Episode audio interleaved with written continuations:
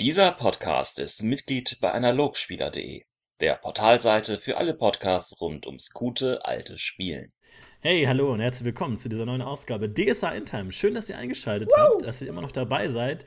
Das war äh, Philipp im Hintergrund, der seinen Jubel gar nicht äh, zurückhalten kann. Völlig zu Recht, denn wir haben heute wieder einen hochkarätigen Gast bei uns. Heute wieder mit dabei. Ali, hallo. Hey. Hallo, hallo. Hi. Schön, dass du da bist.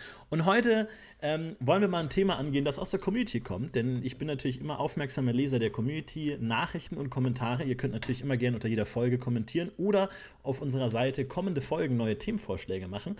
Und was da ab und zu kam als Thema war ähm, Abenteuer. Ganz allgemein, aber natürlich auch ähm, gefragt, wie bereiten wir Abenteuer vor? Was machen wir eigentlich in Abenteuern? Was ist überhaupt ein Abenteuer? All das wollen wir so ein bisschen angehen. Wir wissen natürlich auch, dass das ein riesengroßes Ab äh, ein Abenteuer ist, aber auch ein riesengroßes Thema ist, weil es ja irgendwo so eigentlich alles umfasst, weil immer, wenn man Rollen spielt, spielt man Abenteuer. Also beinhaltet das irgendwie alles. Deswegen ähm, werden wir vielleicht vom Hundertsten ins Tausendste kommen und vielleicht einzelne Aspekte nochmal weiter bearbeiten in anderen äh, Folgen. Ähm, aber heute soll es vielleicht so ein bisschen darum gehen, ähm, woraus ein Abenteuer überhaupt besteht, äh, was, eine, was vielleicht Elemente sind, die in einem Abenteuer stattfinden können, was so die Bausteine sind. Deswegen bin ich auch sehr, sehr froh, äh, dass Ali mit dabei ist, weil du hast mir schon ein paar Mal bei Abenteuern geholfen. Du kennst dich also aus. Das ist äh, wahr. Also zumindest, dass ich dir geholfen habe, ob ich mich auskenne, sei mal dahingestellt.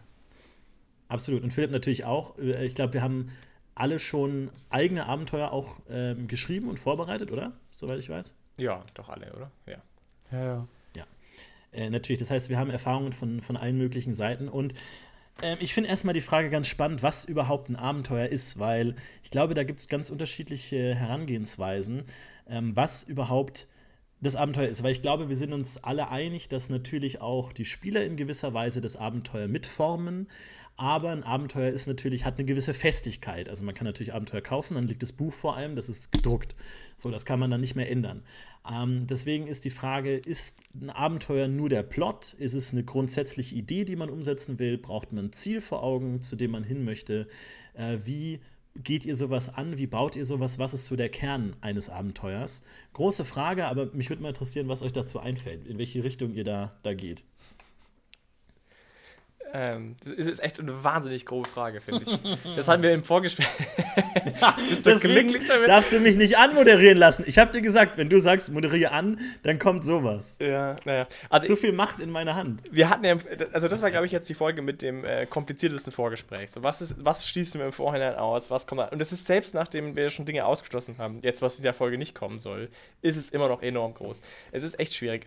Ähm, ich finde aber die Frage, die du stellst, ähm, total interessant, weil ich glaube, es gibt noch einen Aspekt zum, zur Frage, was ist ein Abenteuer, den, den man nicht vergessen sollte. Und zwar, dass ja eigentlich das Abenteuer ziemlich irrelevant ist für das, was man da konkret macht an diesem Abend. Also natürlich hast du einen Meister, der natürlich hat der ein Abenteuer dabei, aber es gibt ja durchaus auch Systeme, die sehr wenig Wert auf Abenteuer legen oder auf total schlaue Abenteuergestaltung. Ich nenne zum Beispiel jetzt mal hier beispielshaft Shadowrun, in dem man ein, das ist ein anderes System, in dem man sehr einfache Abenteuer machen kann, wenn man möchte. Und der Spaß, der Spielspaß ist dennoch vergleichbar. Da kann man jetzt darüber diskutieren, ob der gleich hoch ist, wie wenn du ein total tolles Abenteuer mitbringst. Schon äh, ist alles richtig. Aber ich glaube, was, was man daraus lernen kann, ist, dass schon mal die grundsätzliche Frage, was ein Abenteuer ist, schon auch sehr unterschiedliche Sachen sein können. Und ich glaube, dass man da auch sehr schnell an den Punkt kommt, festzustellen, dass man gar nicht so sehr das Abenteuer spielt, als eben mit zusammen dieses Rollenspiel spielt. Und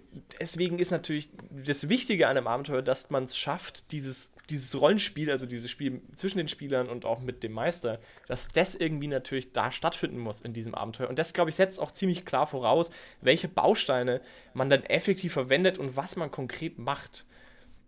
Und deswegen zum Beispiel ist mein Standardansatz, immer, ich, also wenn ich selber ein Abenteuer schreibe oder auch wenn ich Abenteuer umschreibe von, von Büchern oder was auch immer für eine Quelle ich benutze, benutze ich normalerweise immer eine grundsätzliche, eine, habe ich immer eine Vorstellung im Kopf, was das Spiel ist, was die Gruppe spielen soll. Und von dem ausgehend versuche ich dann das Abenteuer zu schreiben. Das klappt mal besser, mal schlechter, aber im Grunde habe ich, starte ich von einem, von einer Vision, die aber sich eben nicht auf die Geschichte bezieht, sondern sehr klar auch auf das Rollenspiel bezieht. Das ist immer so mein Startpunkt. Und das ist so das Kern davon, der Kern davon. Äh, würdest du denn mal so als Minimaldefinition Abenteuer sagen, Abenteuer ist das, was vor der Sitzung passiert? Also alles, was man sich davor überlegt und was schon davor passiert ist, unabhängig jetzt von dem, was davor passiert. Weil du sagst ja schon, du überlegst dir dann ein gewisses Setting, vielleicht einen Plot, vielleicht Figuren. Natürlich kann sich das ändern im Laufe des tatsächlichen Abenteuers, was dann gespielt wird. Aber wenn man jetzt so mal dieses Buchabenteuer vor sich nimmt, das steht schon fest, bevor die Spieler das erste Wort sagen, bevor sie anfangen zu spielen, steht das schon fest. Ist es so ein bisschen das, was vor, dem, vor der Sitzung passiert? Ja, warte mal, könnte ich mich darauf einigen? Ist jetzt eine schwierige Frage, ich weiß nicht, ob ich darauf so fix antworten kann, aber es, glaube ich, geht in die richtige Richtung. Was sagst du, Ali? Ali, was sagst du dazu? Hm. Also, wenn ich an den Begriff Abenteuer denke, würde ich eher sagen, für mich ist das Abenteuer der Plot und die Dinge, die ich als Meister vorbereitet habe. Also die Kämpfe, die Handlungen, die ähm, NPCs, die geplant sind. Und der, ja, weil am Spielabend selber kann ja alles Mögliche passieren. Ne? Die Helden können auch drei Spielabende damit zubringen, in der Taverne zu sitzen und zu philosophieren. Dann spielen sie zwar Rollenspiel und sie spielen DSA, aber sie spielen nicht das Abenteuer nach meiner Definition in meinem Kopf. Okay. Ähm, daher würde ich sagen, Abenteuer ist alles, was vorbereitet ist. Handlung, Orte, handelnde Figuren. Ja, da müsste gleich ein bisschen Definition auseinander. Aber ja, ich, okay, dann, dann was ist an, wie, wie verwenden wir denn das Wort Abenteuer ab jetzt? so nach Alis Definition und dann führen wir jetzt noch äh, zusätzlich den, den, die Konzeptionierung als Wort ein, oder? Aber was? Wie, Ne, also ich, wir müssen es nicht perfekt definieren, aber ich glaube, Abenteuer ist schon das, was der Meister primär zum Spieltisch bringt. Ähm, natürlich mhm. sind die Spieler dann die Rollen, die das dann, die dann in die Kostüme schlüpfen, aber das Abenteuer ist schon primär das, was der Meister liefert und den Spielern anbietet. So ein bisschen das, das Angebot, was die Spieler im Haus machen, ist natürlich eine andere Sache. Aber ich fand es bei Ali ganz interessant zu sagen, für den Spieler ist es ja vielleicht gar kein Unterschied, ob er jetzt mit dem anderen Spieler spricht und philosophiert und über deren Kindheit redet oder mit dem Händler NSC zu reden, der den Plot hat. Für den Meister ist es aber ein extremer Unterschied, weil der äh, Händler Teil des Abenteuers ist und der andere Spieler nicht Teil des Abenteuers ist und nichts mit dem zu tun hat, was der Meister vorbereitet hat. Also es ist so ein bisschen die, die Bühne, die der Meister gibt. Und eigentlich der Hauptinput des Meisters ist eigentlich das Abenteuer an sich, ähm, das dann natürlich flexibel angepasst werden muss und bespielt werden muss, aber so ein bisschen das, was äh, das Angebot ist. Weil ohne Abenteuer würde ja eigentlich nichts passieren. Es gibt dann natürlich auch ganz andere Ansätze zu sagen, das Abenteuer entsteht aus den Spielern heraus. Ähm, das ist dann auch nochmal interessant, äh, ob das was komplett anderes ist oder ob es irgendwie zusammengeht. Aber selbst dann muss der Meister ja irgendwie entscheiden, was tatsächlich Teil des Ganzen ist und wo es hin es geht. Ja.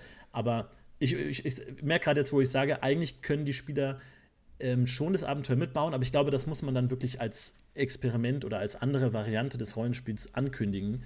Aber ansonsten kommt es eher vom Meister. Also ich habe auch da, interessanter Punkt, ein bisschen schon Erfahrung gesammelt. Wir haben das schon ein paar Mal versucht, oder ich habe gespielt in Gruppen, wo das versucht wurde und ich fand das immer sehr unbefriedigend. Ich kann mir gut vorstellen, dass da bestimmt draußen Gruppen gibt, die das ganz toll machen, aber ich fand gerade so ganz offene Konzepte schwierig. Ich glaube, dass so Systeme wie DSA schon primär auch mit einer Art, also wenn wir jetzt den Abenteuerbegriff, wie du ihn gerade verwendet hast, so verwenden, dann eben mit einem Abenteuer irgendwie stattfinden. Ne? und dann dieses Abenteuer halt vielleicht gewiss Grade, Freiheitsgrade irgendwie zulässt aber ich glaube, dass man so ganz und gar ohne Abenteuer ist, ist es herausfordernd, sagen wir es mal so. In so einem System. Und ich meine, jede, also ich, ich finde diesen Plot-Aufhänger von Ali total sinnvoll, zu sagen, der, der, Abenteuer ist der Plot. Und Plots und Geschichten im Allgemeinen sind ja eigentlich die Überwindung von einem Widerstand. Ohne Widerstand gibt es keine Geschichte. Ähm, wenn ich nicht von dem Fluss abgehalten werde, auf die andere Seite zu kommen, muss ich mir nichts überlegen. Oder wenn es kein Drache im Weg vor der Prinzessin steht, dann passiert nichts. Und die Widerstände können ja eigentlich nur vom Meister kommen. Die Spieler selbst können sich ja schlecht Widerstände geben. Die können ja sagen, ja, ich will jetzt da ähm, in, die, in die Burg reinlaufen. So, der Widerstand muss vom Meister kommen, weil Spieler an sich nicht äh, in der Lage sind, Widerstände zu produzieren. Und das heißt, zwangsläufig muss eigentlich der Meister den Plot vorantreiben, weil nur er Widerstände ins Spiel bringen kann. Wenn die Außenwelt relevant ist, ja. Ich glaube, man kann durchaus schon auch zwischen den Spielern Abenteuer dann haben, wenn du es so siehst. Und die können dann schon von den Spielern auch selber kommen.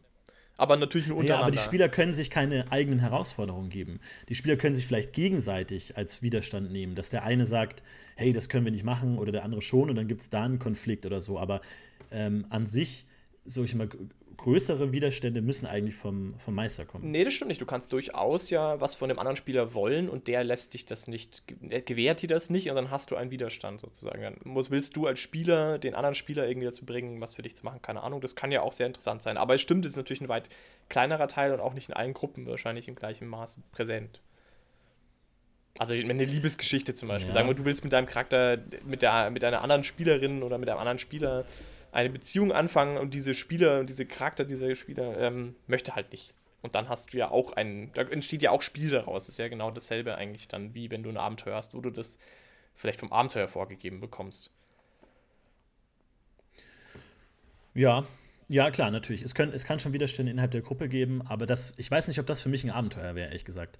Aber vielleicht okay. als experimentelle Variante kann, kann schon auch funktionieren, ja. Aber wir wissen ja, jede gute Liebesgeschichte lebt davon, dass es äußere Umstände gibt, die entweder das Paar auseinandertreibt oder das zusammentreibt. Das, das heißt, stimmt. es gibt wenige Liebesgeschichten, wo einfach nur zwei Liebende sich gegenüberstehen und reden. Ähm, aber ja. Zumindest sind die nicht besonders spannend. Hm. Ähm, ja, und dann, dann, dann, ist die. Ich weiß ja nicht, was du für Bücher liest. Philipp. Es gibt hervorragende Filme ähm, in der ähm, Hinsicht, aber gut. Na dann. Ähm, ja, dann ist doch die Frage, wie, wie macht man das? Wie konzeptioniert man das gut? So ein Abenteuer. Wie würdest du es denn machen, Adi? Also, was ist denn dein Tja. Ansatz, wenn du Abenteuer schreibst? Es kommt ganz darauf an. Die, die erste Frage, die ich mir stelle, ist ähm, eine ganz praktische, die nach der Zeit ist das ein Abenteuer, für das ich irgendwie ähm, äußere Umstände habe. Das heißt, muss das an zwei Spielabenden passiert sein? Weiß ich, dass die Spielabende, die ich in dieser Gruppe habe, vielleicht relativ kurz sind? Jetzt zum Beispiel äh, ist ja eine Gruppe denkbar, die sich zwar relativ oft trifft, aber dann nur sehr kurze Spielabende hat, so einmal die Woche, aber dann nur drei Stunden pro Spielabend. Dann muss ich natürlich die, äh, das Abenteuer anders schreiben und die Szenen anders gestalten, als wenn ich jetzt weiß, ich habe recht lange Spielabende. Ja, ich treffe mich vielleicht alle zwei Monate, dafür dann acht Stunden am Stück. Ähm, oder es ist ein Abenteuer für das Rollenspielwochenende, wo ich sage, ich muss an einem Tag garantiert durch sein. Das ist so die, die, die erste Überlegung. Und die zweite ist dann, wenn ich die Spieler kenne, äh, für die ich es schreibe, worauf stehen die? Ähm, weil in meinem Kopf sind relativ fest, ja, wenn ich an ein Abenteuer rangehe, bereits eine Idee, so worum soll es denn so grob gehen? Aber ich kenne ja auch meine Spieler im Normalfall und weiß, naja, was, was wollen die? Was, fesselt die an der Geschichte. Und die Aspekte muss ich dann natürlich irgendwie auch in den Vordergrund stellen. Weil es hilft mir nichts, wenn ich zwar persönlich als Ali total auf, ja, was weiß ich, politische Intrige stehe, aber keiner meiner Spieler interessiert es auch nur im entferntesten, dann brauche ich so ein Abenteuer nicht schreiben. Weil im Endeffekt schreibe ich es ja schon, dass alle Spaß haben und nicht bloß ich. So würde ich mal anfangen. Und wie, also wie, wie ist denn so der Initialzünder oft bei dir? Also hast du dann eine konkrete Idee, eine Szene oder sowas? Oder wie? Ja, das, das ist ganz unterschiedlich. Das kann ein Film oder ein Buch sein, in dem eine Szene vorkommt. Oder ähm, eine Geschichte, die man liest. Ich habe auch schon Abenteuer aus Träumen gemacht, die ich hatte. Ähm, weil ich manchmal echt verspulte Sachen träume. Ähm, oder natürlich einfach ähm, ein, Kaufabenteuer, das mir gefällt. Also ich äh, kaufe auch durchweg Abenteuer und, und lese die. Oft ändere ich zwar Details und einzelne Szenen, aber die, das sind, die sind ja durchaus gut und durchaus toll und es gibt auch viele von Fans geschriebene, die gut sind. Gibt auch viele, die sind scheiße, aber naja. Das heißt, du hast dann eine konkrete Idee oft und dann baust du den Rest darauf aufbauen. Genau, eigentlich. irgendeine, irgendeine Idee, vielleicht eine, eine Szene oder ein Umstand, so, ah, so eine Geschichte mit so einem Twist könnte man mal erzählen. Und dann überlegt man halt außen rum, mache ich daraus ein Abenteuer, für welche Gruppe, welche Spiele könnte das dann haben und dann baut man, baue ich das so nach und nach in meinem Kopf auf. Und was ich zugegebenerweise auch immer mache oder über die Jahre mir so ein bisschen antrainiert habe, sind schon auch Schemen äh, oder Schemata, äh, muss es glaube ich richtig heißen. Ähm, sowas wie, naja, es gibt irgendwie einen Spannungshöhepunkt, es gibt mindestens einen Kampf, weil ich einfach weiß, dass die Leute, mit denen ich spiele, durchaus auch Kämpfe mögen, solange sie nicht tausend Stunden dauern. Ähm, ja, Und was für, Also- aber was, wie, das würde, das finde ich jetzt aber zum Beispiel wieder interessant, weil da sind wir ja beim Stichwort Bausteine eigentlich. Wenn du jetzt sagen wir mal, du Schon hast, ein bisschen, weil so eine ja. Idee ist ja, sag ich mal, sehr, ein sehr kleiner Teil wahrscheinlich von dem Abenteuer. Vielleicht irgendwie ein NSCs oder sowas Richtig, oder eine Thematik richtig, ja. allgemein. Dann musst du da, also dann, wie, wie gehst du denn da typischerweise vor? Also wie, wie viel, also ich meine, wahrscheinlich viel machst du intuitiv und man sagst einfach, ja, das will ich machen, aber wie viel, wie viel fixe Bausteine verwendest du? Sagst du dann, okay, ich brauche jetzt irgendwie noch eine Gegnerfraktion und dann überlegst du dir was? Oder ist das, kommt das harmonischer? Oder ich verstehe auch, ich- es ist, finde ich, sehr schwierig, auch bei mir, nämlich irgendwie zu fassen zu kriegen, wie ich eigentlich konkret dann vorgehe. Von so einer Idee ausgehend. Also wenn ich anfange, gehe ich von, von eben eine, irgendeiner Idee aus, die ich im Kopf habe und würde dann mit einem Art Wasserfalldiagramm starten. Das heißt, sagen wir mal, ähm, wir haben die Idee eines, eines korrupten Beamten, der Soldaten, die im letzten Krieg gekämpft haben, um ihr Land bringt. Also sie haben gekämpft und als Belohnung hätte es Land gegeben, das sie besiedeln können und dieser korrupte Beamte betrügt sie darum. Dann würde ich das so in die Mitte setzen und dann außenrum Szenen bauen, Dinge, die mir einfallen. Ja, vielleicht gibt es ja noch eine moralische Entscheidung dahinter. Vielleicht macht der Beamte das nicht nur aus Geldgier, sondern hat irgendwie noch einen echt guten Grund dafür. Ähm, welche Szenen könnte man gestalten, um diesen Konflikt zu transportieren? Werden die Veteranen vielleicht kriminell deswegen? Und man wird als Helden angeheuert, um eine Räuberbande hops zu nehmen. Und dann stellt sich das erst raus, dass das diese Veteranen sind. Ähm, dann würde ich mir überlegen, mit wem möchte ich das spielen? Ähm, in eine bestehende Gruppe als One-Shot, wie groß muss es werden? Viele Spielabende setze ich das denn ungefähr an? Für welche Spielerklientel? Wenn ich weiß, der Pete spielt mit, der Philipp, dann weiß ich, na, der Philipp, der wird nicht nur brachial draufhauen wollen, der wird sich mit Leuten unterhalten wollen. Also brauche ich irgendwie soziale Begegnungen und eine, eine Bühne dafür. Irgendeine Szene, die vielleicht in einem Rathaus spielt bei diesen Beamten. Wie könnte man da auftauchen? Einfach so ein, so ein gewisses Skelett, ähm, das dann so Mindmap-mäßig verbunden ist, mit so ein paar Linien hin und her. Und dann fülle ich das so nach und nach mit Leben. Wobei ich auch fairerweise sagen muss, dass meine Abenteuer, wenn ich die schreibe, relativ wenig Seiten lang sind. Weil ich schreibe die dann im Normalfall für mich, damit ich kapiere, was ich da meine und arbeite die nicht so sehr aus, dass jemand anderes die besonders gut leiten oder vorbereiten könnte. Also ich komme da am Ende vielleicht auf drei DIN A4 Seiten oder vier.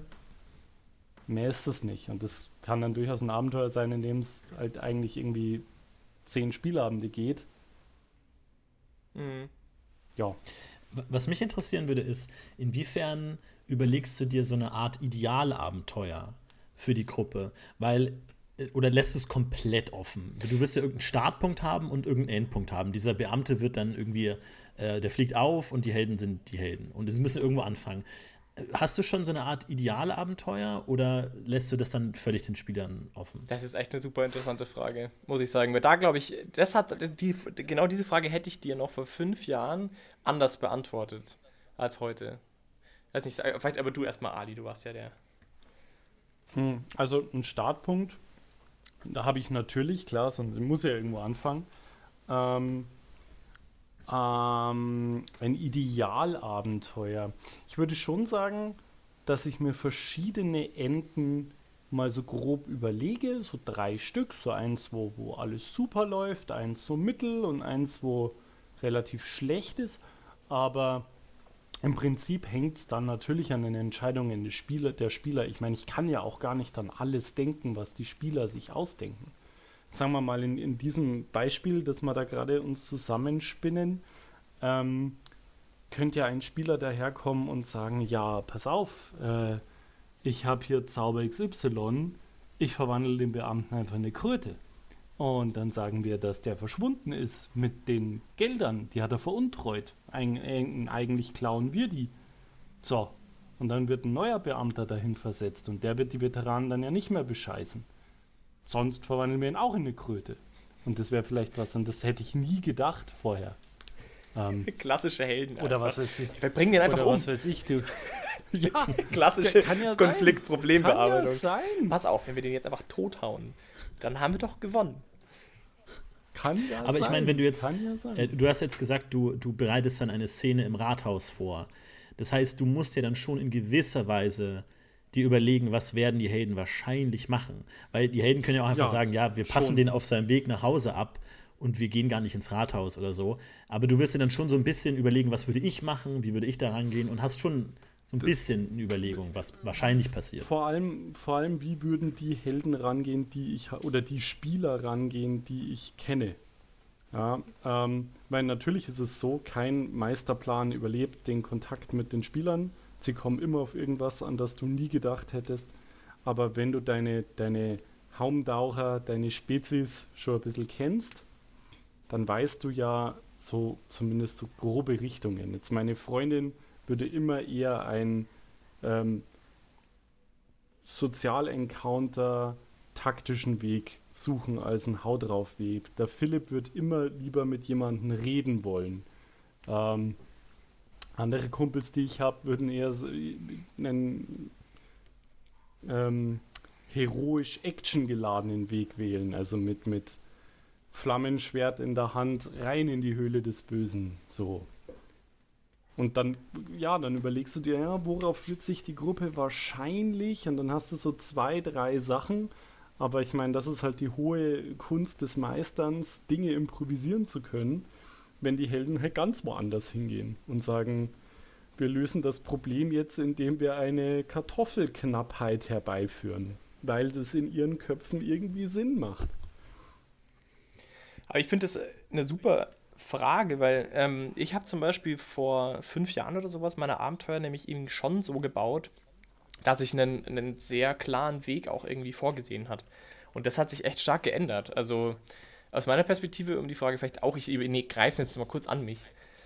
Also ich, ich würde es heutzutage so machen, ich würde das Problem definieren, das ich behandelt haben will. Und ich würde, ich habe ganz oft auch die Situation, dass ich als Meister gar nicht so genau weiß, wie ich es lösen könnte überhaupt. Sondern ich, ich würde das dann zusammen mit den Spielern erarbeiten.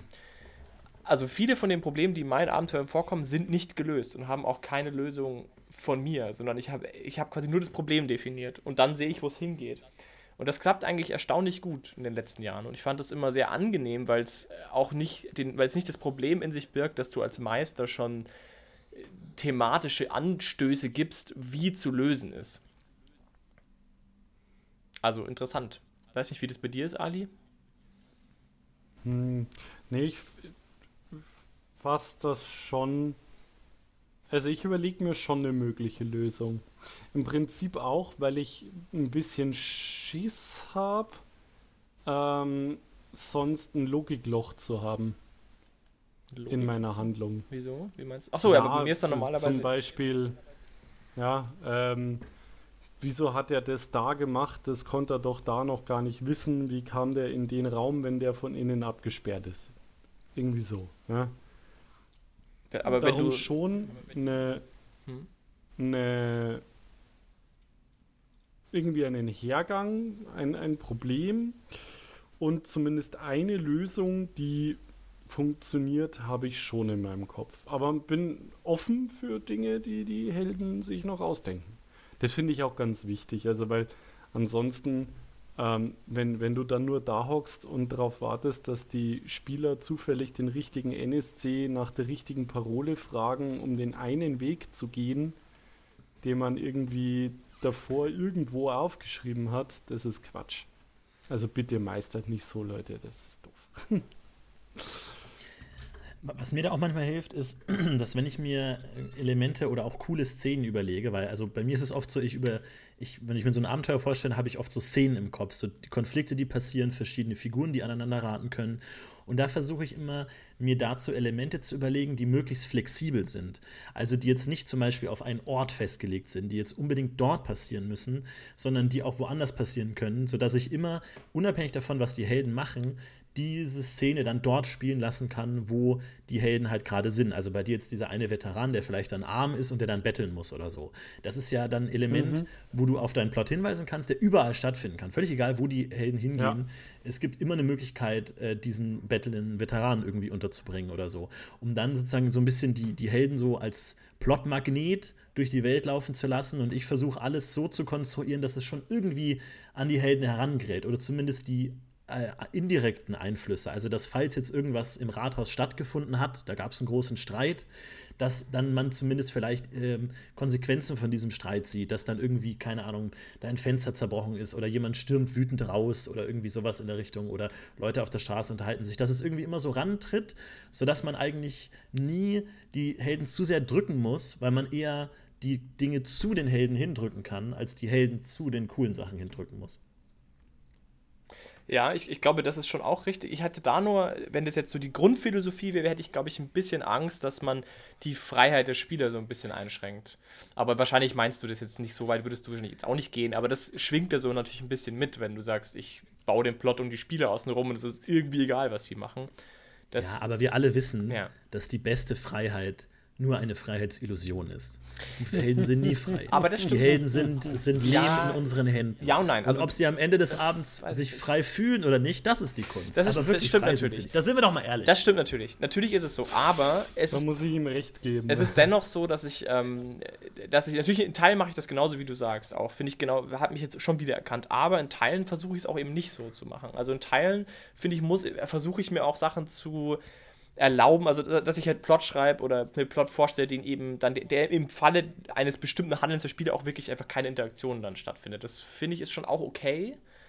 Das belohnt dann umso mehr, wenn man sich was erspielt.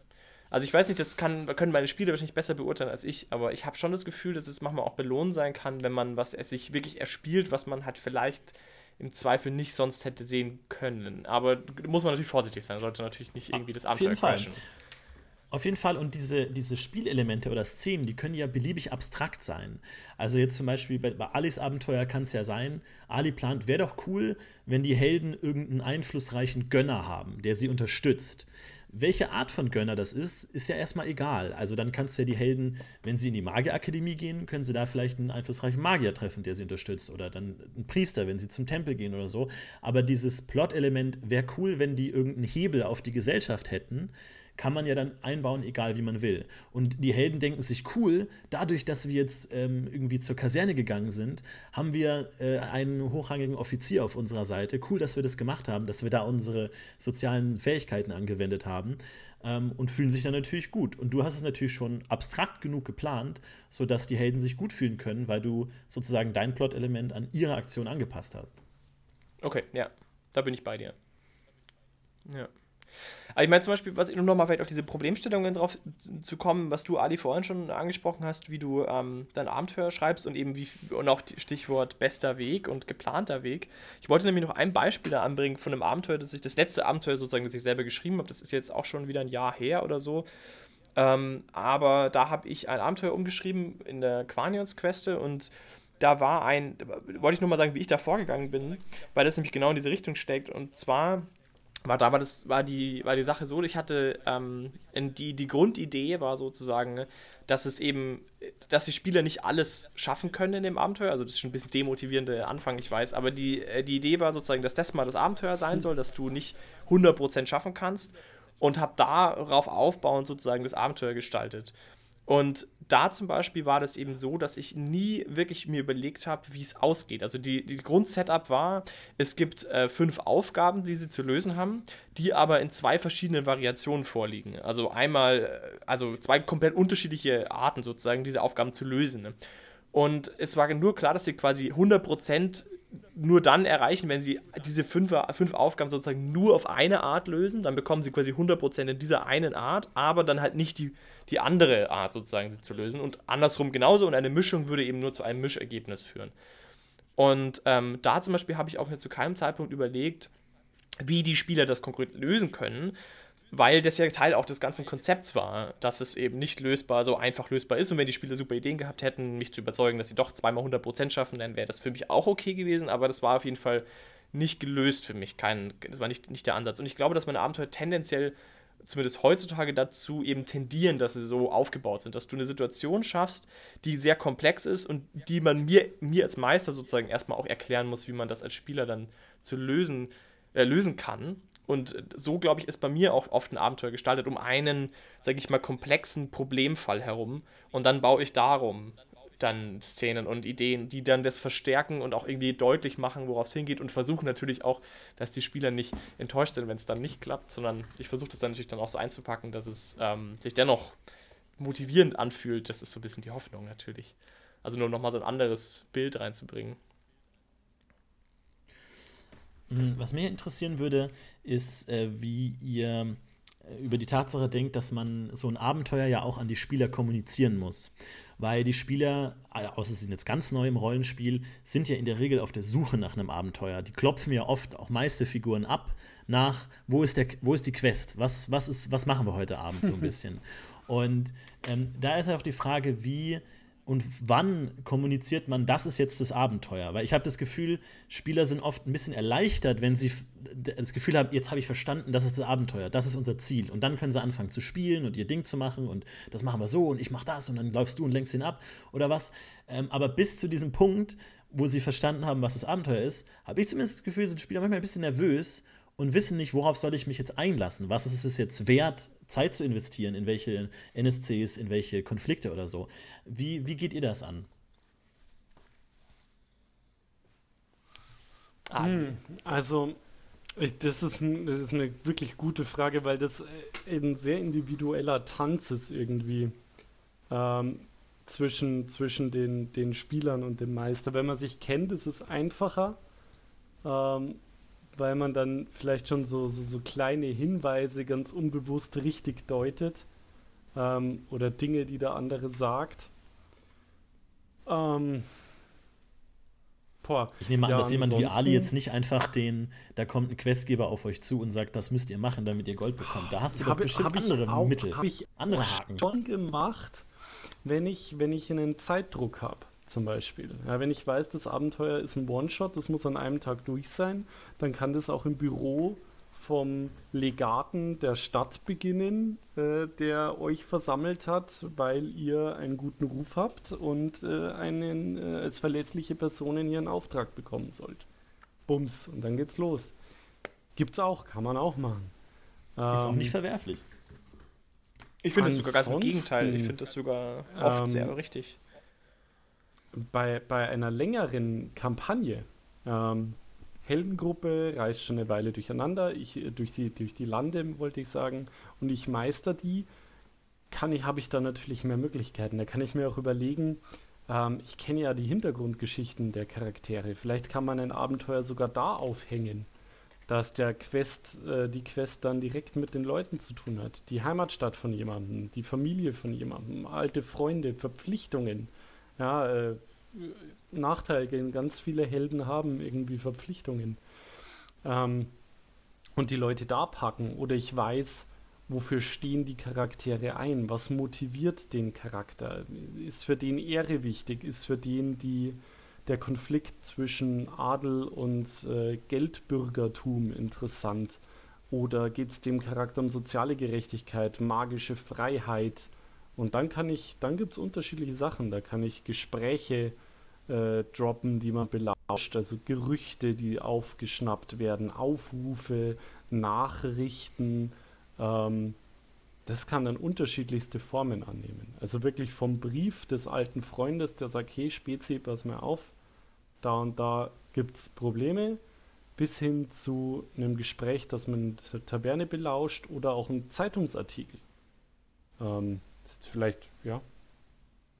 Aber das, Tini, ich finde das, ähm, bei mir, ich glaube bei mir, ich hätte das jetzt gar nicht so als ähm, Riesenthema bezeichnet, weil ich glaube, in der, in der Kampagne, wenn ich spiele, glaube ich, ist das auch in Ordnung, eine gewisse, eine gewisse Un also Abenteuerunsicherheit irgendwie zu haben. Ich weiß nicht, wie siehst du das denn als Spieler oder auch als selbst als Meister, Tini? Das würde mich jetzt mal interessieren. Findest du das an sich eine gute Sache, dass du immer genau weißt, das ist jetzt ein Abenteuer und das ist jetzt quasi ein zwischen den Abenteueranteil, zumindest jetzt, wenn man davon ausgeht, dass man eine längere Kampagne spielt? Oder findest du das eigentlich auch ganz schön, wenn man eben, wenn die, wenn die Grenzen so ein bisschen verwischen? wo man sagt. Also bei der Kampagne ist es dann nochmal was, was anderes, weil es da auch immer diese zwischen den Abenteuerphasen gibt und so. Aber ähm, ich glaube, dass man, äh, also ich bin schon ähm, eher so gepolt, dass ich dann natürlich schon das strukturiere in das ist jetzt das Abenteuer und das gehört dazu und das gehört nicht dazu, aber ich natürlich auch beides anders genießen kann. Also auch mal diese Momente, die eben nicht in einem Abenteuer spielen, sind natürlich auch interessant wo man dann Zeit hat für Dinge, die in einem Abenteuer nicht möglich sind. Aber ähm, in, ansonsten versucht man, glaube ich, als Spieler ganz instinktiv zu verstehen, wo ist das Abenteuer, was müssen wir machen, wo bin ich, was einem ja auch dabei hilft, seinen Charakter zu spielen, zu wissen, was ist jetzt äh, von mir verlangt, wo kann ich hin und was sind meine Optionen, was, was passt jetzt sozusagen in, in das Stück rein irgendwie und was würde jetzt nicht passen und wie kann ich gewisse Momente nutzen für mich oder so.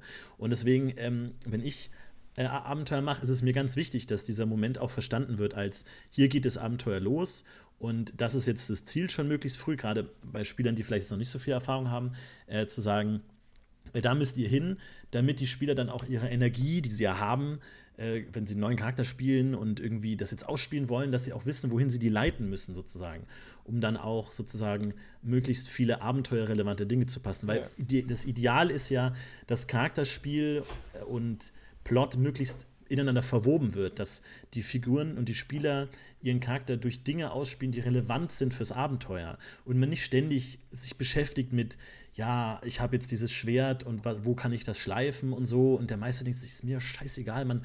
Äh, ist das so, aber der Spieler will sagen, ja, mir ist mein Schwert total wichtig, weil das ist ein Familienerbstück und so. Aber dann hat man so dieses Charakterspiel und Plot läuft auseinander. Besser wäre es natürlich, wenn es gemeinsam laufen würde und die sich gegenseitig befruchten würden. Was aber nur geht, wenn auch die Spieler verstehen, was der Plot ist und gute Spieler können dann auch die beiden Dinge verbinden und wissen, okay, das ist meine Hintergrundgeschichte, das ist das. Wie kann ich das in eine Richtung bringen, die auch den Plot voranbringt oder den Plot interessanter macht oder die Konflikte, die der Plot aufwirft, irgendwie aufgreift. Also ich stimme dir auf jeden Fall zu. Ich denke auch, man darf da als Meister, braucht man da nicht Angst haben, deutlich zu werden. Ich denke auch. Wenn du das, das ist ja so ein bisschen, wo du darauf anspielst. Das, das stimme ich dir zu. Ich glaube auch, dass man da eher zu vorsichtig sein kann. Und ich glaube, wenn man sehr plump ist, kann das nicht allzu sehr schaden, weil die wenigsten Spieler werden sagen, ach, das war jetzt aber plump. Sondern die meisten werden, wie du sagst, auch sagen, ah ja, okay, interessant, dann gehen wir doch, machen wir das doch mal so. Und sind dann davon dem ausgehend kreativ. Da stimme ich dir zu, ja. Finde ich auch. Und ich meine, wenn man es noch eine, eine äh, Ebene höher stecken möchte, kann man ja auch sagen, dass, dass oft Abenteuer ähm, so eine Art Thema haben, irgendwie, die dann ähm, so mitschwingen. Äh, also bei, dem, bei Alice Abenteuer könnte es jetzt sowas sein wie vielleicht, was bedeutet Heldentum? Da kommt jemand aus dem Krieg als Veteran zurück und kriegt dann nichts dafür und denkt sich, wofür habe ich jetzt für mein Land gekämpft oder so. Vielleicht könnte das ein Thema sein. Und da kann man ja auch dieses Thema schon unabhängig vom Plot vielleicht anschneiden, dass man diese Konflikte, die dieses Thema birgt, vielleicht schon irgendwo anbringt und äh, man das dann irgendwo subtil versucht einfließen zu lassen. Das ist natürlich so ein bisschen die Kür irgendwie, muss nicht unbedingt sein, aber ich kann vielleicht schon lohnen, dass die Spieler vielleicht auch von der thematischen oder moralischen äh, Dimension des Abenteuers vielleicht auch verstehen. Darum geht es hier so ein bisschen. Es geht jetzt hier darum, mhm. ähm, was, was heißt eigentlich Held sein, was kriegt man dafür, wie wichtig ist es, dass man dieses Land bekommt dafür oder reicht es nicht für sein Land gekämpft zu haben, bla bla bla bla. So kann man ja dann beliebig verkünsteln, aber das könnte ja auch eine andere Ebene sein, wo man vielleicht so ein Abenteuer, die Helden an ein Abenteuer heranführen kann. Wobei ich da vorsichtig, also ich, ich glaube, da muss man sich die Frage stellen, wie man, wie man anfängt. Also ich tendenz ich würde ten dazu tendieren, den Spielern erstmal eine klare Aufgabe zu geben und dann anzufangen mit thematischen Szenen. Und dieses ja. Endziel darf sich durchaus nochmal verändern. Also ich glaube, das ist ja ein üblicher Werdegang, dass man sagt, ah, ich komme jetzt ja, erstmal mit einer ja. ersten Idee und dann haben die Spieler schon mal was, mit dem sie arbeiten können, dann laufen sie los und dann kann sich das durchaus ja nochmal im Laufe des Abenteuers äh, komplett ändern mit neuen NSCs, neuen Szenen, neuen, was auch immer. Aber die, ich glaube, der Startpunkt eines Abenteuers ist ja dann auch, wenn man so sieht, immer der Moment, in dem klar wird, was zu tun ist. Oder zumindest, wo ein Ziel gesteckt wird. Von außen kommend irgendwie auf irgendeine Weise. Ob jetzt NSC oder, ob, keine Ahnung, weil sie irgendwie einen, einen Raubüberfall sehen und äh, dann eingreifen wollen und dann entwickelt sich daraus was. Oder wie auch immer. Aber da ich, möchte ich auch noch ja. darauf hinweisen, wie super wichtig das ist, was Ali gesagt hat, nämlich den Plot mit den Charakteren immer, verknüpfen, immer. weil es, es macht immer mehr Spaß und ist immer interessanter, wenn der Plot direkt was mit meiner, mit meiner Figur zu tun hat. Das ist nicht immer möglich und es gibt natürlich Figuren, die sich da eher anbieten als andere, aber das ist immer wichtig, weil es, äh, es gibt ja viele Abenteuer wie sowas, wo man dann sich auch fragt, ja, was interessiert mich das denn mit dem, mit dem äh, korrupten Bürokraten so. Es ist mir doch egal, was in dieser Stadt passiert, in der ich vielleicht nicht mal wohne, wo ich jetzt gerade mal hingekommen bin.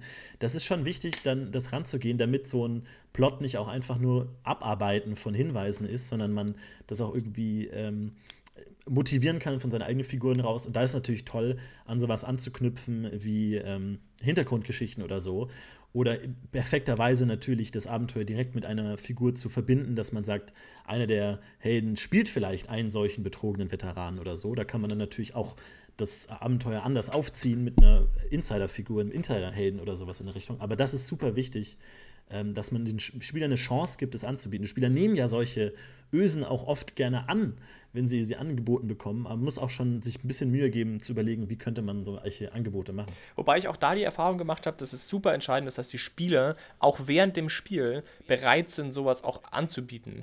Weil das äh, habe ich gemerkt, je besser meine Spieler auch mit mir zusammenarbeiten, ne, ähm, genau das immer hervor, also dann passiert. Also dass Spieler sozusagen wohl wissen, dass es sinnvoll ist, sich quasi zu öffnen dem Abenteuer, dann sowas auch annehmen können. Dass sie sagen zum Beispiel, ich begebe mich gezielt ähm, in eine Situation, die vielleicht problematisch sein könnte, weil ich schon weiß, dass vielleicht der Meister mir dann was hinwerfen kann, was mich wieder motivieren wird, mehr ins Abenteuer zu kommen. Also ich, ich glaube, dass das nicht nur eine One-Way-Street ist. Natürlich in erster Linie schon, aber ich möchte nicht, äh, möchte den, den Spieler motivieren, an der Stelle auch nochmal, das nicht ganz zu vergessen, dass es natürlich auch bei ihm eine Möglichkeit gibt, da einzugreifen. Und meiner Wahrnehmung sind das immer ganz tolle Erlebnisse, weil du als Meister auch dieses Feedback kriegst vom Spieler, so dass ich möchte von dir äh, Teil dieses Abenteuers sein, von dir mitgenommen werden. So, das ist, finde ich immer besser, als einfach nur zu warten, bis der Meister eine, einen Impuls gibt. Ist ein bisschen abstrakt gesprochen, jetzt ich weiß. Nee, aber ich äh, verstehe dich schon. Ähm, ja, um, um das von vorhin auch nochmal aufzufassen, ich bin ein, großer Fan von ähm, Charakterplots, wo die, wenn ich eine längere Kampagne spiele, ist eigentlich davon auszugehen, dass jeder Held irgendwann mal sein, äh, sein kleines Abenteuer bekommt, wo es irgendwie um seinen Hintergrund auch geht. Ähm, da kann ich dem Tini total zustimmen. Das finde ich auch sehr wichtig und sehr motivierend und motiviert mich auch, wenn ich Spieler bin, sehr. Aber ich, ich wollte nochmal sagen, äh, für, für, Leute, die jetzt vielleicht mit Gruppen spielen oder halt noch nicht so lange spielen oder mit Gruppen spielen, die sie nicht so gut kennen.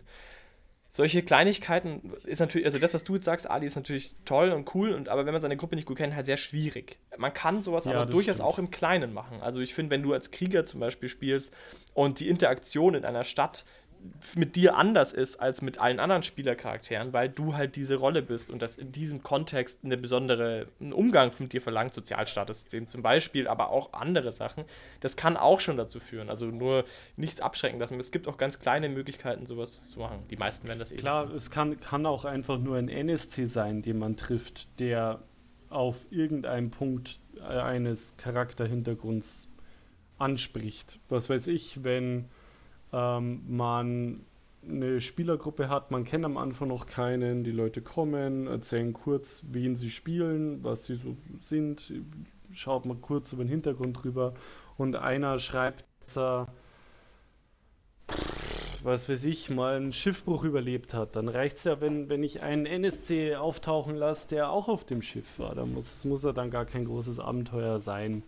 Dann freut er sich schon. Und wenn der dann irgendwie sagt, hey, übrigens, da hinten, hey Alter, da gibt es aktuell nur noch Überfälle, du kannst nicht mehr, mehr reisen, ganz schön scheiße, äh, dann habe ich auch schon irgendwie wieder Plot transportiert.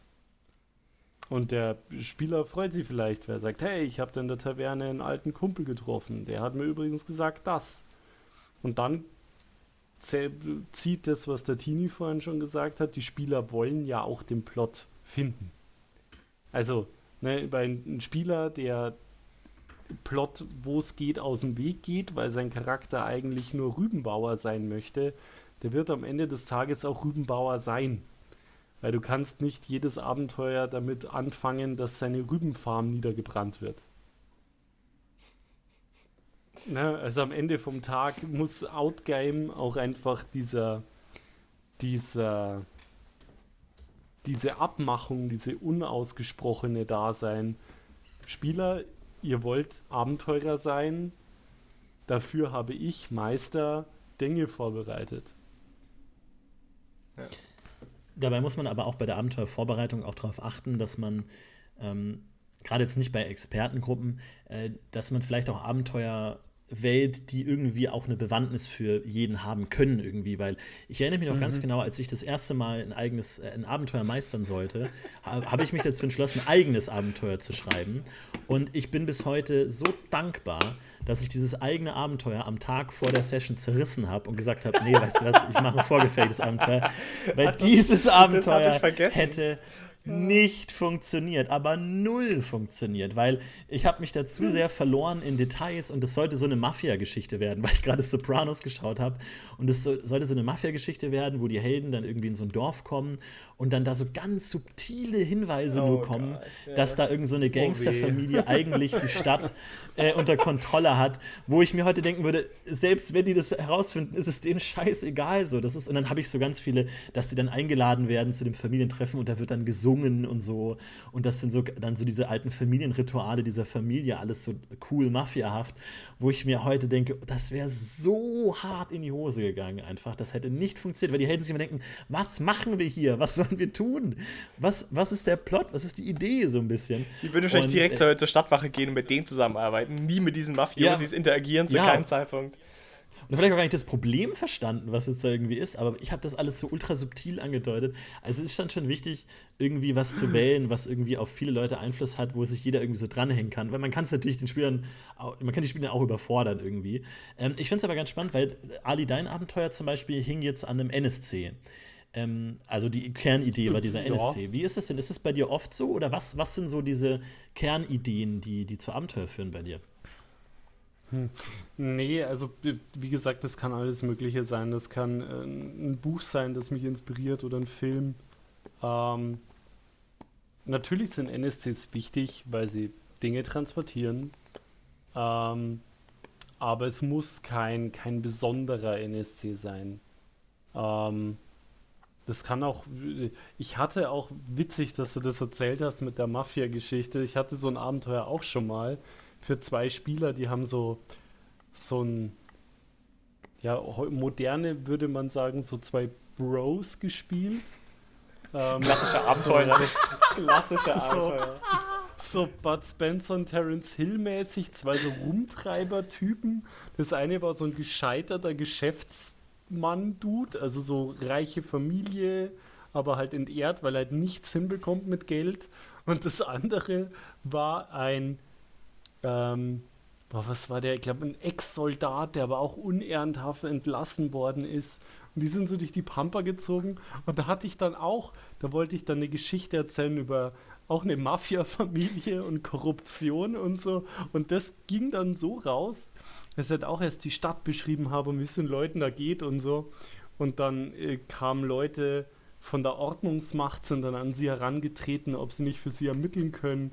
Und die Spieler haben sich dann aber im Laufe der Zeit einfach entschlossen, diesem Mafia-Don äh, zu helfen, weil das ein, da habe ich halt auch so, ne, so klassische Klischees ausgepackt. So der alte Mafia-Chef war halt so mit äh, gewisser Kodex, Ehre und so weiter. Und den fanden die viel sympathischer als die Leute von der Stadtwache und alle anderen und haben gesagt, der ist cool, äh, wir arbeiten jetzt für den. Und dann habe ich das Abenteuer umgeschmissen und habe so eine Revolutionsgeschichte draus gemacht, dass seine Tochter Mitglied in einem Kult war und die die Mafia übernehmen wollte, um einen Todeskult daraus zu machen.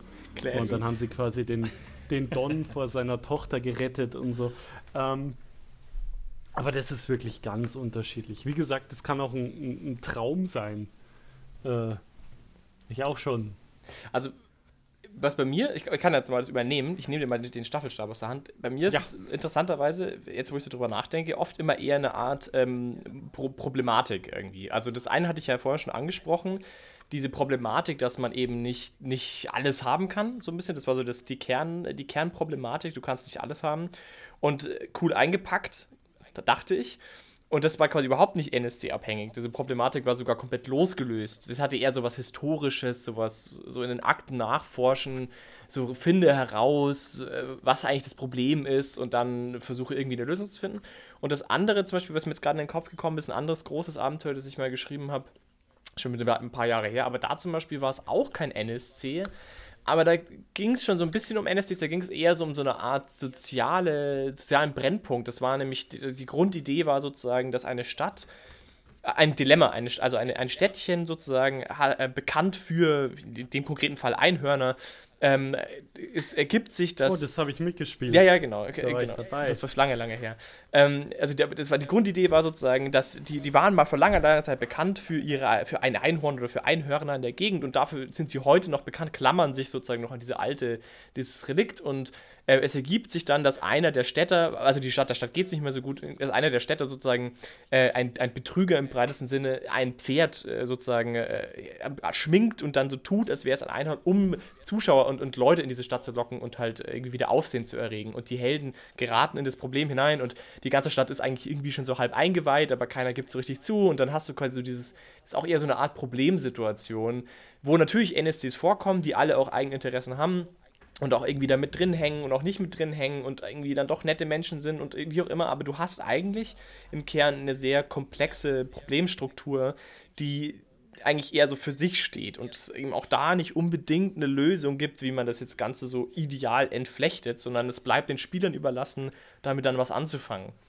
So im Prinzip. Das ist so ein bisschen wie meine Abenteuer oft gestaltet sind, wenn ich sie selber schreibe.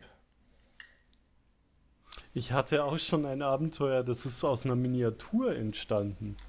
Da habe ich auf, auf Ebay einen, einen Oger-Magier geschossen und den bemalt und fand die Figur dann so geil und hatte so Spaß dran, die zu bemalen und die ist mir so gut geglückt in meiner eigenen Wahrnehmung, ähm, dass ich dann Abenteuer um die rumgeschrieben habe. Wie kann es dazu kommen, dass ein Oger klug ist und ein magisches Item kriegt und so?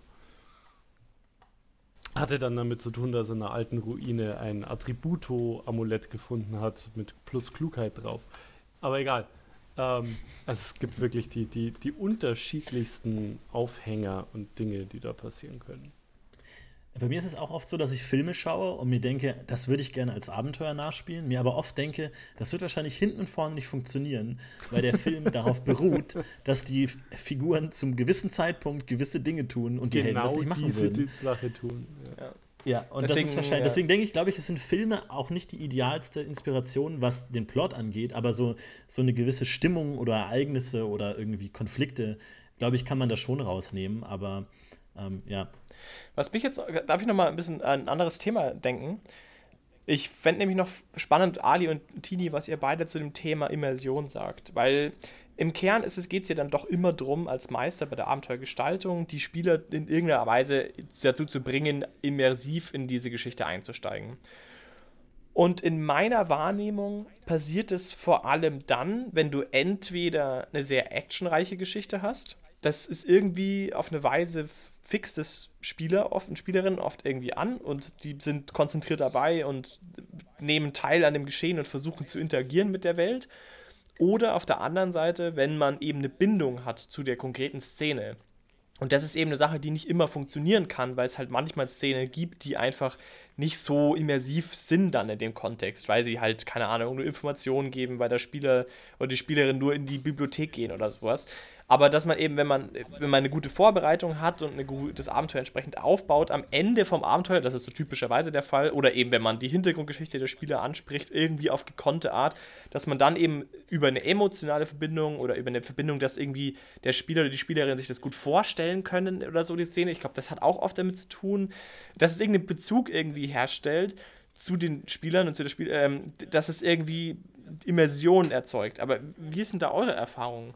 Was sind denn da eure so habt ihr da so irgendwie konkrete Ideen, Vorstellungen, was man da wo man hin will irgendwie oder ist es eher so Intuition alles oder wie, wie geht ihr da vor?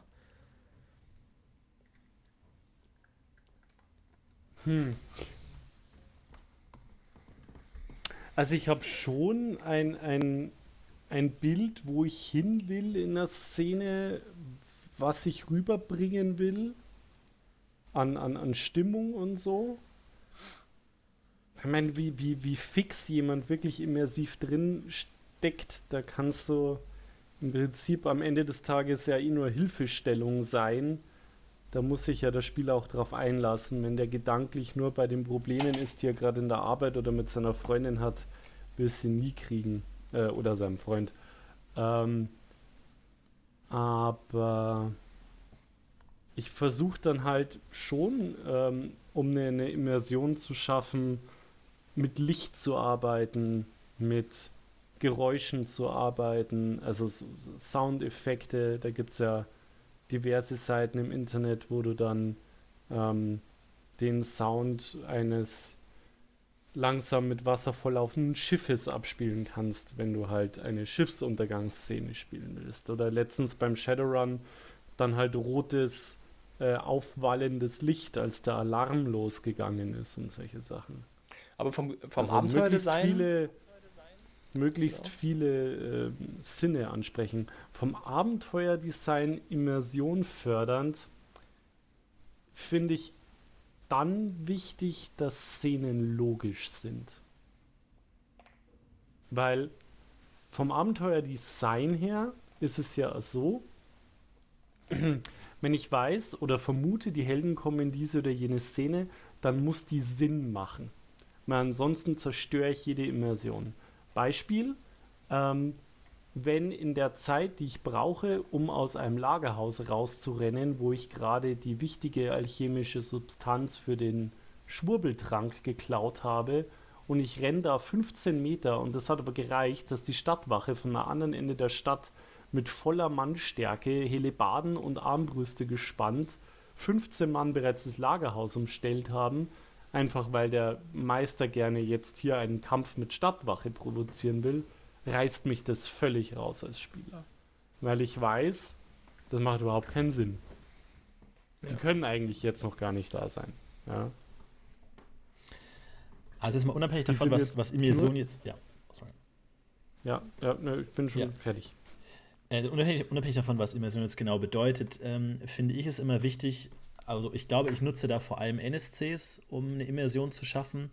Und äh, einerseits in der Hinsicht, dass man die Helden in gewissen Situationen NSC oft an die Hand gibt, der so dabei ist, der so ein bisschen einordnen kann, der auch oft hoffentlich möglichst sympathisch ist. Weil wenn die Spieler einen anderen NSC mögen, ist es immer gut, irgendwie in, in die Figur zu kommen, weil es irgendwie eine emotionale Bindung gibt. Und dann ist es, finde ich, auch wichtig, wenn man mit Helden spielt, wirklich mit ihnen zu spielen und ihnen auch zuzuhören. So, also das, was Ali gerade schon angesprochen hat, dass die Welt logisch ist und dass die Konsequenzen realistisch sind, das finde ich vor allem in Gesprächen wichtig. Dass die Helden und die Figuren wirklich das Gefühl haben, die, der, die Person spricht gerade mit meiner Figur wirklich und geht auch wirklich auf das ein, was ich sage. Und wenn ich irgendwas schnippisch sage, dann geht es nicht einfach unter, sondern dann nimmt die Figur darauf Bezug mhm. und wird dann auch abweisend oder schnippisch oder so, dass die, dass der, der, der Spieler wirklich das Gefühl hat, es ist jetzt wichtig oder relevant, wie ich meine Figur spiele und wie ich umgehe und was ich sage. Und dann, glaube ich, kommt man da auch so ein bisschen rein. Und auch wichtig, immer möglichst alle Spieler so gut es geht einzubinden. Also auch wenn eine Figur gar nichts sagt, auch mal zu sagen, so wie, und du hast da gar keine Meinung dazu, oder was? Also, dass die Spieler nicht vergessen, dass sie auch gerade da stehen und dabei sind irgendwie, sondern dass man dadurch versucht, wirklich zu interagieren und ähm, auch sich zu überlegen, äh, wie kann, können die NSCs darauf reagieren, wie die das machen. Weil oft sind NSCs ja Funktionsträger, die müssen jetzt irgendwie denen was zu essen verkaufen oder denen einen Tipp geben oder so. Ähm, aber ich glaube, wichtig ist auch, dass NSCs immer auch so äh, Saug Sauger in die Welt sind, die das so ein bisschen auskleiden können und natürlich auch gerade den Charakter als solchen in die, in die Welt bringen können. Dadurch, wie sie reagieren und dass die Spieler halt vor allem merken, was ich tue, ist, hat Konsequenzen. Wenn ich ein Arschloch bin, dann komme ich nicht weiter. Oder dann äh, kriege ich aufs Maul. Oder wenn ich nett bin oder wenn ich lustig bin, dann lachen Leute und finden mich cool. So, dann, das, glaube ich, ist wichtig, um die Leute wirklich reinzuziehen, sodass sie das Gefühl haben, ähm, die Welt reagiert auf meinen Charakter und dadurch, glaube ich, sind sie auch direkter in ihrem Charakter drin.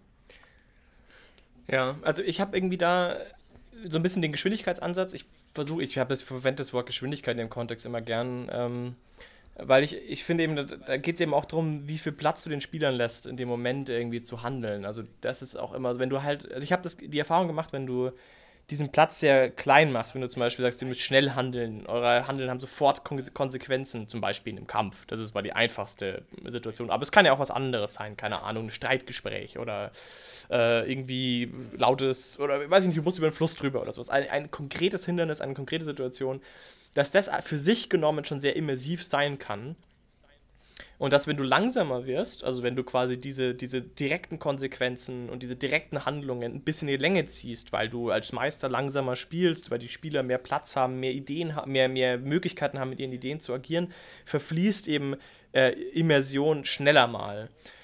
Und deswegen versuche ich immer, also nur so als Gedanke, ich, was ich immer versuche, ist, ich ähm, baue sozusagen Szenen auf. Ich versuche tendenziell, wenn ich es irgendwie einrichten kann, Themen, also zum einen NSCs oder auch nur Themen oder Themenkomplexe oder inhaltliche Sachen ne, vorzubereiten. Ne? Und zwar ganz gezielt, dass ich sage, ich weiß, ich will, ich möchte mal irgendwann diese langsame Szene spielen. Ich möchte diese langsame Szene haben. Zum Beispiel, ich möchte einen Kampf haben, nachdem danach ein immersiver Moment stattfindet. Das ist mein Plan, weil zum Beispiel Alis Abenteuer mit diesem Typen, mit der da irgendwie betrügt, ich weiß, ich möchte diese, diese Problematik, dieses, diese graue Welt irgendwie darstellen und ich möchte, dass es zu einem Konflikt kommt, in denen sie einigermaßen gezwungen sind, schnell actionreich irgendwie Leute umzubringen, vielleicht oder schwer zu verletzen und ich möchte danach eine Reflexionssituation schaffen. Dann baue ich sehr viel früher dieses Thema auf, versuche diese Charaktere einzuführen, die dann vielleicht sterben könnten. Ne? Ich versuche irgendwie den Kontext aufzubauen, in dem das stattfinden wird, dass wenn der Moment stattfindet und ich die Geschwindigkeit aus dem Spiel rausnehme, die Immersion bleibt.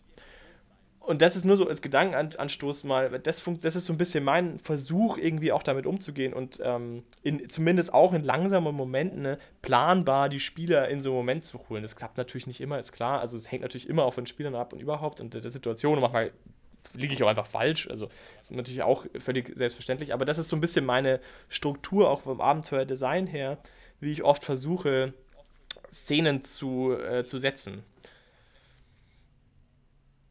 Hm. Was ich halt mit am, am wichtigsten finde, ist, dass man bei all diesen Vorüberlegungen, die man trifft, sich immer nicht zu sklavisch dran halten darf. Man muss immer die Möglichkeit haben, dass die Spieler sich ganz anders entscheiden. Am schlimmsten ist, wenn man irgendwie, äh, da gebe ich ganz am Teenie recht, jetzt einen Film gesehen hat oder eine Serie oder einen Anime und dann sagt, genau so muss es laufen. Weil das wird nicht funktionieren die Spieler werden sich nicht genauso entscheiden. Und wenn du es dann irgendwie erzwingst, macht es den Leuten keinen Spaß mehr.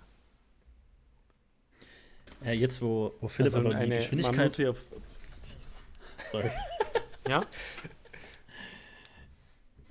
Nee, ich wollte nur, nur, sagen, jetzt, wo äh, Philipp die Geschwindigkeit reingebracht hat, würde mich zum, zum generellen mhm. Abenteuerdesign noch interessieren. Ähm, die, dieses Konzept der Ticking Clock, dass irgendwie ständig Zeitdruck herrschen muss. Wie, mhm. wie geht ihr das an? Weil oft ist es ja so, wenn ein Abenteuer das fehlt, ähm, die Spieler gar nicht die Motivation haben, sich zu beeilen oder überhaupt was zu machen und sich zu denken, ob dieser korrupte Beamte jetzt diese Woche oder nächste Woche entlarvt wird, macht eigentlich wirklich keinen Unterschied. So ist einfach egal. Und gerade für uns nicht. Ähm, und dann läuft man natürlich Gefahr, dass überhaupt nichts vorangeht oder die Spieler dann irgendwie extensiv in jedes Haus gehen und mit jedem reden wollen oder so. Wie, wie geht ihr das an? Muss immer zwingend eine ähm, Zeitdruck da sein oder nicht? Oder wie geht ihr das an? Naja, das hängt viel von äußeren Umständen ab.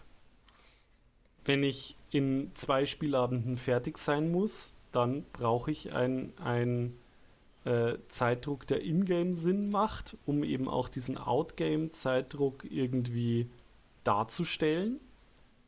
Ähm, was weiß ich, da verhungern gerade Leute oder die Veteranen haben gesagt, äh, wenn wir nicht unser Recht bekommen, dann äh, brennen wir übermorgen das Dorf nieder, was weiß ich. Ähm, wenn ich keinen Outtime-Grund habe, einen Zeitdruck aufzubauen und dann baue ich den auch erstmal nicht am Abenteuer auf. Weil wenn es die Spieler langweilt, dann machen sie ja was. Ne? Wenn sie sagen, okay, jetzt waren wir irgendwie seit drei Spieleabenden, äh, pimmeln wir jetzt hier in der Taverne rum und reden über Tulpenzucht, äh, ist ganz schön öde, aber vor ihnen liegt ja die Problematik des korrupten Steuereintreibers und der hungernden Veteranen, dann kümmern sie sich schon drum. Also ich meine, so viel Eigenverantwortung und ja, äh, Nachdenken kann man den Spielern dann durchaus ja auch zutrauen. Ich glaube, das ist eine Frage des, äh, des, des Abenteuerkonzepts. Ich bin da ganz bei dir, Ali. Ich habe damit überhaupt kein Problem, das wegzulassen. Ich glaube, es kommt darauf an, wo du hin willst. Und da kommst du dann im Prinzip auch auf die Geschwindigkeit zurück. Wenn das zu deinem Abenteuer einfach irgendwie passt und wichtig ist, dass die Spielgeschwindigkeit eine, für einen gewissen Zeitaspekt vielleicht auch nur eine gewisse Geschwindigkeit braucht, dann muss man sowas einbauen. Aber ich, ich denke, das hängt einfach an der Idee und an dem Konzept von dem Abenteuer. Zum Beispiel bei dem Abenteuer, das ich jetzt gespielt hatte, wo ich vorhin ange angesprochen habe bei der Quanions Quest, wo du eben diese zwei, diese zwei Sets an Möglichkeiten hattest, das Abenteuer zu lösen, mit diesen 2x5 äh, Möglichkeiten, da hatten sie schon zum Beispiel einen Zeitplan, weil ich nicht wollte, dass sie unendlich viel Zeit darauf verschwenden, darüber nachzudenken, wie sie jetzt das am besten lösen können, sondern es sollte ja irgendwie schon klar begrenzt sein, dass sie wirklich nur eine gewisse Menge an Dingen machen können und dann sich entscheiden müssen. Da zum Beispiel war es wichtig, aber an anderen Stellen ist es wiederum nicht so wichtig, wenn man sagt, da ist vielleicht gerade die Kreativität des Moments entscheidend und vielleicht ist es dann eben wichtig, dass man bisschen dynamischer auf das Spiel, auf das Spiel eingeht von den Spielern und die, die Spielgeschwindigkeit eben dem anpasst, was gerade so kommt. Also wenn die Spieler zum Beispiel sehr energisch drängen, was zu machen, dann kann man die Geschwindigkeit ja ein bisschen hochtreiben und schneller Sachen passieren lassen und dann auch vielleicht irgendwann eine, eine, echten, eine, harte, eine harte Zeitgrenze aufzeigen. Oder wenn sie Spaß daran haben, einfach ein bisschen zu forschen, dann vielleicht ist es dann eben auch gerade noch nicht so wichtig und dann lässt man sie erstmal machen, bevor man irgendwie sie einschränkt. Also ich denke, das ist halt situationsabhängig.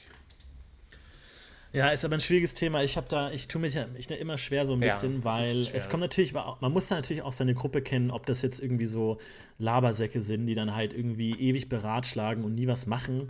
Und wenn man nicht direkt sagt, so jetzt, Leute, jetzt klopft jemand an der Tür, jetzt müsst ihr euch entscheiden, das, da geht nichts voran, aber manche Spieler sind ja auch von sich aus einfach ungeduldig und wollen was machen. Aber das kann natürlich, solche Zeitdrucksituationen können auch halt auch manchmal nach hinten losgehen, wenn man dann die Zeit nicht richtig einschätzt. Wenn man dann sagt, ja, in zwei Wochen müsst ihr da sein und die Helden schaffen es in einer Woche da zu sein und dann ist plötzlich der gegenteilige Effekt, dass sie sagen, ja, jetzt haben wir nur eine Woche Zeit und wo du eigentlich Stress und Druck aufbauen wolltest, klappt es nicht irgendwie, das ist dann echt immer schwierig.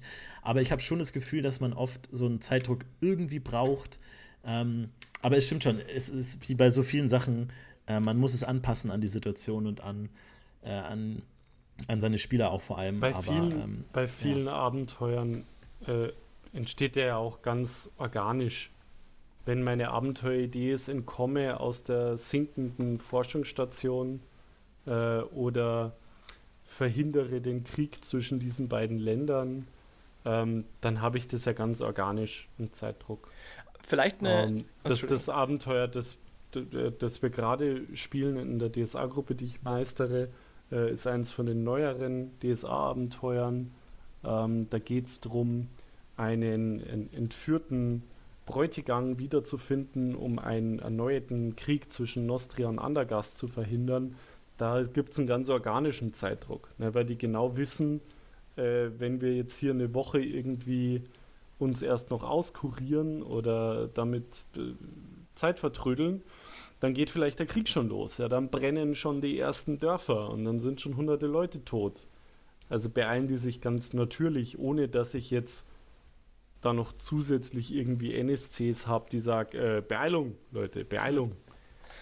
Vielleicht als, einfach durch die Rahmenhandlung ist das vorgegeben. Vielleicht als Idee, ähm, man könnte jetzt, glaube ich, sagen, vereinfacht, wenn man Angst hat als Meister, dass die Spieler sich verlieren in den, in den Ideen, die sie haben. Also sprich, wenn so viele Möglichkeiten auf dem Tisch liegen, ne, dass sie vielleicht ewig diskutieren, was der richtige Weg ist, dann ist vielleicht eine Zeit eine sinnvolle Idee. Also eine, eine Ticket-Clock. Hm.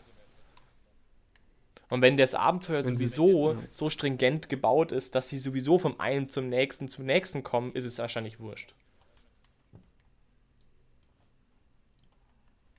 Ja, sehe ich auch so. Also wenn, wenn die Spieler wirklich selber ein Problem damit haben, dass sie sagen, zu viele Möglichkeiten, zu viel Zeit, ähm, dann kann man von außen reinarbeiten. Sonst finde ich auch, braucht es das eigentlich nicht. Vor allem, wie gesagt, ähm, bei absoluten Anfängern ist es möglicherweise was anderes, aber im Normalfall wissen die Spieler ja auch ungefähr, worum es geht.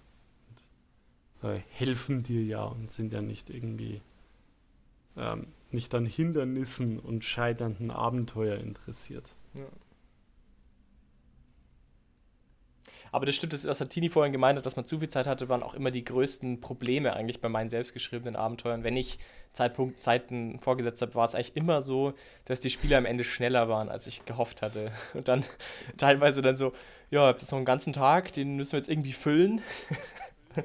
also das äh, stimmt schon. Das ist auch mein, meine Nemesis glaube ich. Yep, das ist echt, vor allem auch bei in moderneren Settings, wo du irgendwie sagen kannst, zu der und der Uhrzeit oder Termin, wo du es ganz klar definieren kannst und dann, ja, wir brauchen so und so lange, um von dem Planeten zu dem zu fliegen. Ach gut, da haben wir ja noch eine Woche. Und du denkst dir, fuck, scheiße. nee, der ist jetzt weiter weg, der Planet. Da müsst ihr jetzt schon losfliegen, weil der bewegt ja. sich in einem mitunter am, am, schlimmsten finde ich zum Beispiel mitunter, es gibt ja mittlerweile für DSA auch so Helper, die dir sagen, wie lange Reisezeiten sind. Von bis und Ach. so.